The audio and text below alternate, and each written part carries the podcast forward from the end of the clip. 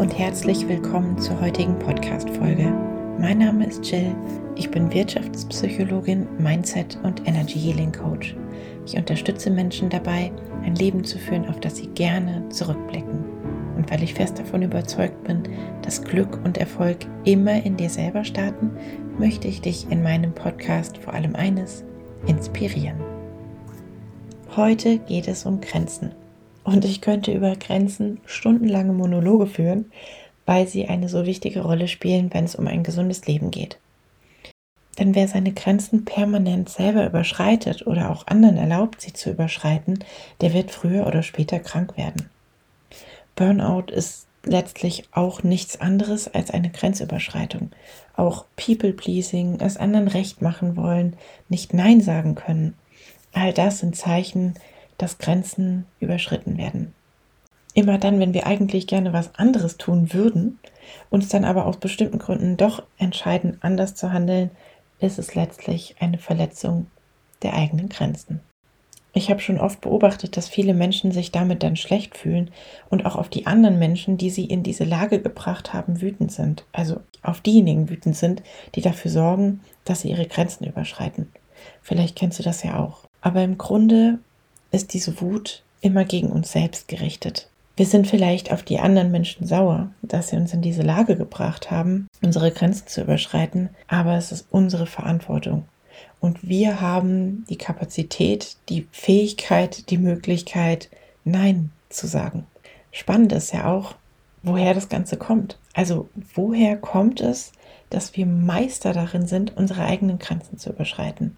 Warum ist das so? Der Ursprung dieser Fähigkeit liegt in unserer Kindheit. Für unsere Eltern, unsere Bezugspersonen, von den Menschen, von denen wir abhängig waren, und die Betonung liegt hier ganz klar auf waren, haben wir alles getan. Viele von uns hatten gar keine andere Wahl, weil Sätze wie, wenn du nicht lieb bist, in Klammern, wenn du nicht machst, was ich will, Klammer zu, dann verweigere ich dir dieses oder jenes. Was bleibt dir als Kind also anderes übrig, als deine eigenen Grenzen zugunsten deiner Eltern oder deiner Bezugsperson aufzugeben? Und natürlich verlieren wir dann im Laufe der Zeit das Gespür für uns selbst, für das, was wir selbst brauchen und das, was uns selbst gut tut, was wir selber für richtig oder auch für falsch halten. Manchen von uns tut es tatsächlich mehr weh, den anderen Menschen traurig zu sehen, als es weh tut, die eigenen Grenzen zu überschreiten, weil wir gar kein Gespür mehr für die eigenen Grenzen haben. Wir können nicht immer die Gärten der anderen bewässern und unsere eigenen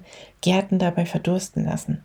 Erstens will uns dann niemand mehr besuchen und zweitens gefällt es uns dann auch woanders immer besser als bei uns selbst. Mit anderen Worten, wir sind abhängig von anderen, was übrigens nicht zwangsläufig schlecht sein muss. Aber dann sitzen wir in unserem vertrockneten, verwilderten Garten und warten darauf, dass jemand anders kommt und uns zum Blühen bringt und uns rettet. Die eigenen Grenzen wieder zu spüren, zu erforschen, das ist echt eine Aufgabe. Das gelingt auch mir nicht immer. Und es gibt Situationen, in denen ich hinterher darüber nachdenke und feststelle, das war für mich so eigentlich nicht in Ordnung. Aber es gibt auch sehr viele Situationen, in denen ich heute schon weiß, wo meine Grenzen sind, wo mein Garten endet, wo es einen Zaun gibt. Und wir müssen uns nicht dafür schämen, Grenzen zu setzen. Und wir müssen uns auch nicht schlecht fühlen, Grenzen zu setzen.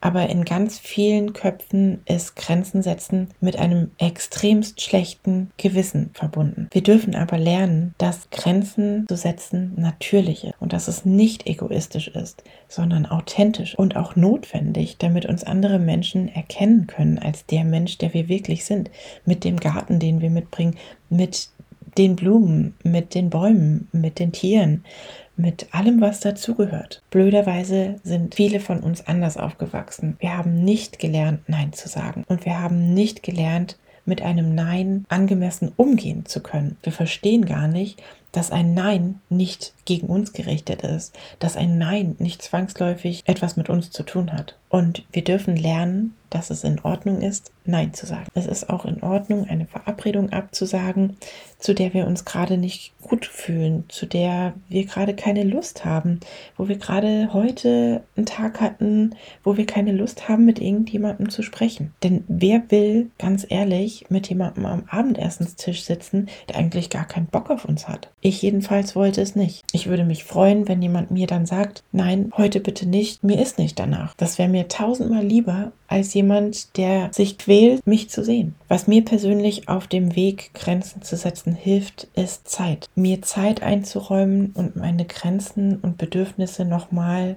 genau zu reflektieren. Weil wenn wir unsere Grenzen nicht kennen, müssen wir sie erstmal kennenlernen. Und dieses Kennenlernen kann Zeit brauchen. Bei mir ist es so, dass man manchmal auf eine Antwort von mir wartet. Oder ich ganz bewusst sage, ich möchte darüber nachdenken. Oder ich gebe dir Bescheid, wenn ich mich entschieden habe. Vielleicht merkst du es, ich könnte stundenlang weiter über dieses Thema referieren und mir würden die Worte nicht ausgehen. Das kommt nicht so oft vor. Aber an diesem Punkt möchte ich mal eine Grenze setzen. Ich möchte dir die Frage mitgeben, wie gut kennst du deine Grenzen?